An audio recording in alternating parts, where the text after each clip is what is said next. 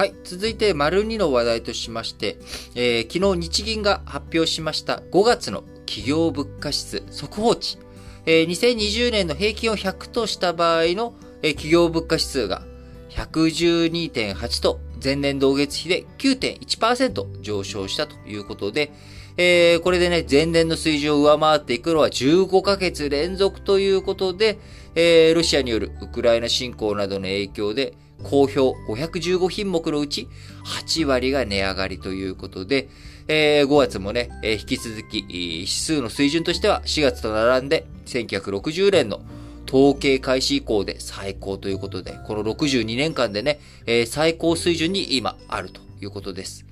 えー、背景にはね、エネルギー価格の上昇、これに円安も重なったことから、あ企業物価の上昇、拍車をかけているということで、えー、企業物価だけじゃなくてね、えー、消費者に近い商品にも値上げ、発給、そして、えー、実際に消費者のね、えいろんなものの値段も上がってきているということになってしまっています。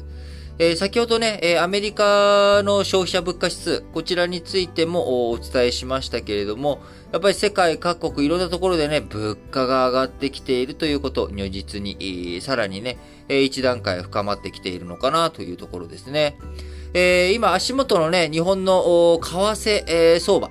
こちらも1ドル134円ということで、ちょっと前までね、115円とか、え今年の年初とかそれぐらいじゃなかったかなと。いうふうに見ると、まあ、そこからまあ20円近くね、えー、円安になってしまっているということで、えー、これからますます電気料金とか、日本がね、輸入に頼っている。え輸入に頼っているものは、円の価値が下落するとですね、えー、価格が厳しくなるわけですよね。要は、えー、これまで1ドルだったっていう、例えばアメリカのチョコがあったとします。そうするとその1ドルっていうのは、115円時代だったら、115円で買えたわけですよ。円が高かった時はね。え115円で買えたものが、これが何も我々してないけど、為替の相場が円安に触れることによって、今まで1ドル115円で、115円で買えていたチョコが、チヨコレートがですね、134円に上がっちゃったわけですよね。通貨、通貨のね、下落によって、えー、値段が上がってしまう。これをね、輸入インフレ。えー、通貨安に伴う、えー、輸入物価あ、輸入物価のインフレが起きてしまうということですけれども、えー、日本がね、海外から輸入に頼ってしまって、えー、頼らざるを得ないもの、たくさんあります。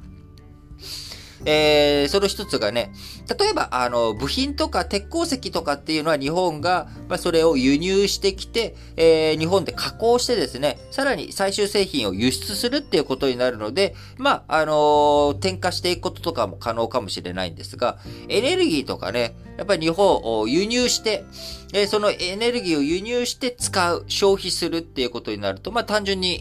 エネルギー、値段上がっていってしまうと。えー、特にね、この夏、こう、エネルギーに関しては、あ節電要請とかね、えー、こういったことも出てきている中、あ我々の暮らしに、金額があダメージを与えるっていうだけじゃなくてね、なんかいろんなところでやっぱり、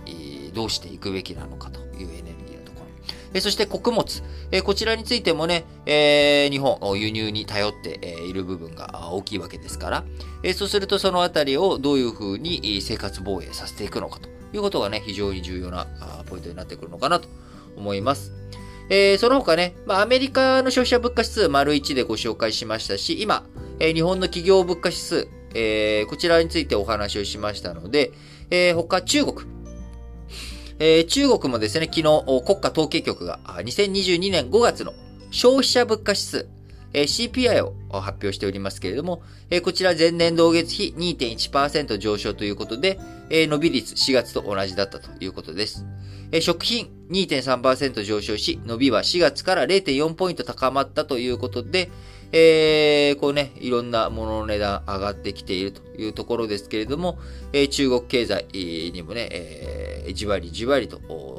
消費者物価指数。またね、これで、えー、ロックダウンの解除から、えー、みんな物の購入とかで動いていくっていうところ、えー、それが活発化していくっていうことになれば、あまたあさらに一段とね、上がっていく可能性があるんじゃないのかなと。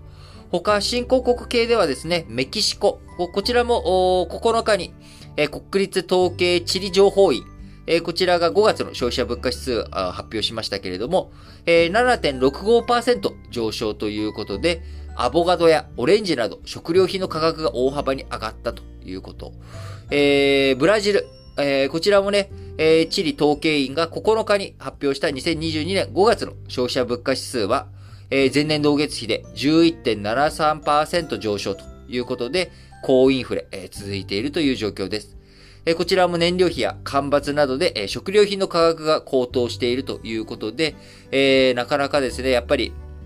こう、こう家計に与える影響というものがね、非常に大きく、与え、えー、いろんなね、国で、え、なっていると。え、そうしていくとみんな、あのー、どういうふうに、こう、対策、対応していくのか。やっぱりもうこれだけどの国もね、上がっていくってなっていくと、金利を上げていかざるを得ないということになるのかなと思いますが、まあ、まだちょっとね、日本金利を上げられる状況になっていないということですが、えー、通貨安、こちらの方のね、対策対応、そしてインフレに対する備え、しっかりとね、各国の動向も見据えていきながら、日本、日銀総裁、黒田さんを含め、日銀で金融政策の舵取りをしていってほしいなと思います。